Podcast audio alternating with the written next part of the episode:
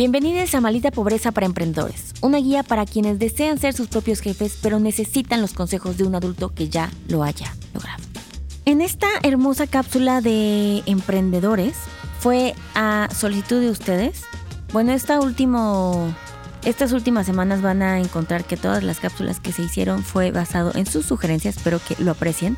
Pero esta me pareció muy interesante porque no la había yo investigado para mí. Y claro que hay un proceso emocional en emprender que yo no había identificado y dije, vamos a explorarlo, vamos a investigarlo. Y empecé a leer un, libro que es de Andrew Jensen, que me gustó mucho, que son como las etapas emocionales de emprender y son cuatro etapas. Traté de identificarlas todas y siento que yo vivo todas en un día, ¿saben? O sea, de que yo no estoy sintiendo que esté saliendo de una para entrar en otra, sino que en el mismo día siento que la ando experimentando.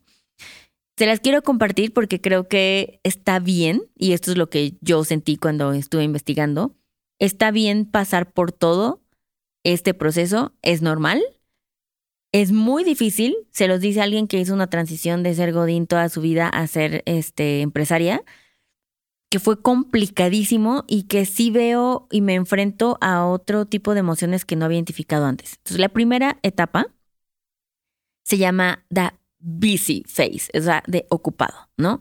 Que esta es la etapa como que estás ocupada, en donde estás súper como emocionada y hypeada porque tienes una idea y estás soñando en grande y vas a ver el, el, imperio que vas a construir. Y en la misma etapa tienes estos momentos un poco de...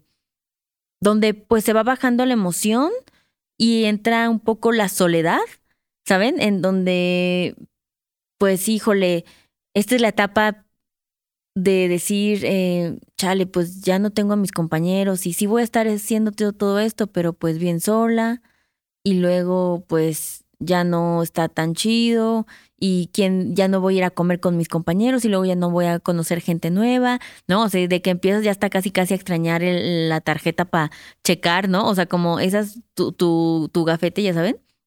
Entonces, esta, esta primera etapa eh, también viene y es importante que sepan que las cuatro etapas tienen el lado negativo, pero también el lado positivo.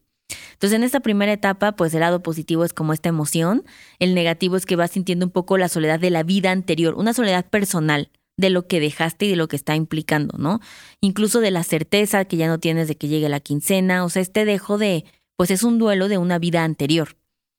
Y lo positivo que también hay en esta etapa es el que estás overcommitted. Eso quiere decir que estás súper comprometido, que le vas a dar tu todo, que lo empiezas a querer más que a tus hijos, que esta empresa, o sea, es, la, es el amor de tu vida, ¿no?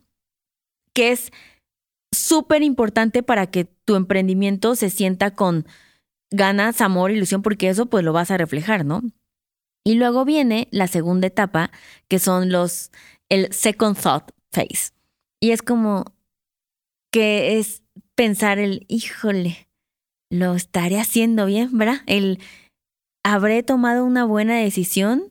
O la cagué infinito y yo renuncié y dije que sí a todo. No manches, soy una estúpida. O sea, este momento en donde viene el second thoughts de qué decisión de la vida tomé. Y, y por esta duda de ti y de tu capacidad y de lo que perdiste, en donde también, por otro lado, en esta segunda fase, eh, como que me yo, ya va arrancando y tal vez tu ecosistema y tu gente te motiva, pero también hay otros que dicen, güey, no manches, tenías un puestazo, ¿no? Y tú sí, ¿verdad? Sí, es cierto. Y luego, por ejemplo, a mí me pasó muchísimo cuando ahora ven que subieron las vacaciones, los días de vacaciones, y yo, no manches, o sea, de que si a mí me hubiera tocado esas prestaciones, ¿sabes? O sea, de que eso lo vas sintiendo.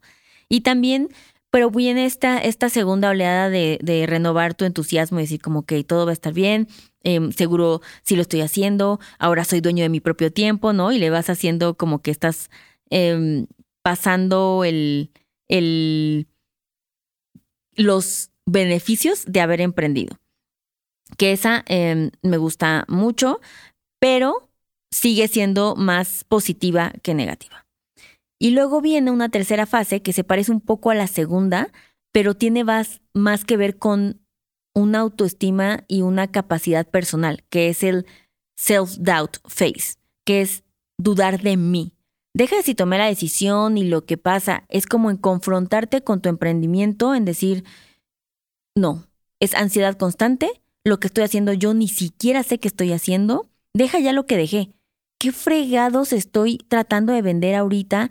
Qué frustración no saber nada, qué frustración extrañar a mi jefe que me decía que tenemos que hacer antes y que no hacíamos antes, pero también viene con mucha determinación. Esta es la parte positiva de esa fase de si estás dudando de tu capacidad como persona, pero también este es el momento donde sacas mucho mayor determinación a decir, no, sí lo puedo hacer, sí tomé la decisión correcta, sí lo planeé, sí estuve pensando esto, sí tengo un plan, por eso es importante hacer todos estos pasos para decir, no te distraigas. Y por eso les cuento estas fases. Porque si tú estás en esta fase de decir, me quiero ir todo al carajo, llevo un mes sin vender, este es el momento donde dices, a ver, pull yourself together, déjate de chingaderas, ve que sí haces bien, impúlsalo y toma tiempo, paciencia. A veces es complicado porque el dinero y la renta no tiene paciencia, pero este es el momento donde nosotras mismas regresamos a nuestro centro para poder seguir emprendiendo.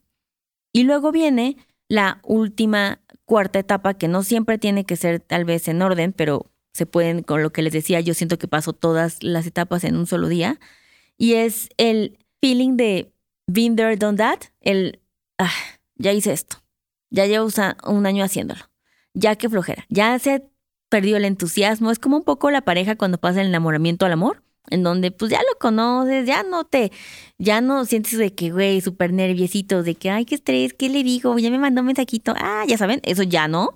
Y entonces viene una etapa más como de, pues la fatiga y el cansancio de, fuck, tengo que hacer esto, son un chorro de responsabilidades, emocionalmente, ya ni creativamente ya sé qué hacer. A mí me pasó hace poquito y decía, puta, ya qué otro reel, ya qué otro reel, Dios mío, ¿no?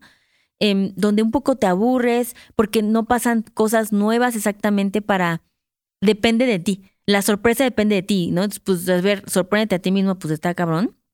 Pero también viene el lado positivo de, de contener todo lo que ya viste y los resultados, ¿no? Por eso esta fase es la última y la más adelantada, en donde, ok, esto es cuando llega ese cliente que no pensabas, cuando llegó ese dinero que no esperabas, cuando un cliente te manda un mensaje de, güey, esto estuvo cabrón.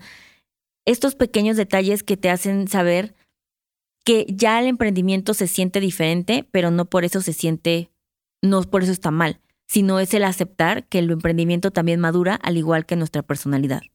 Así es que si están en cualquiera de estas fases o pasan todas estas fases, no se preocupen, es totalmente normal. Ser emprendedor es de las cosas más complicadas que existen en esta vida, se los puedo decir.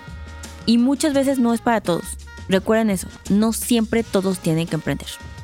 Nos vemos en la siguiente cápsula. Bye.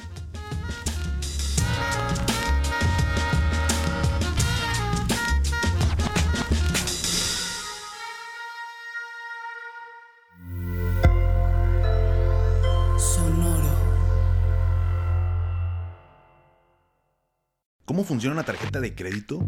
¿En dónde puedo invertir? ¿Qué es la inflación?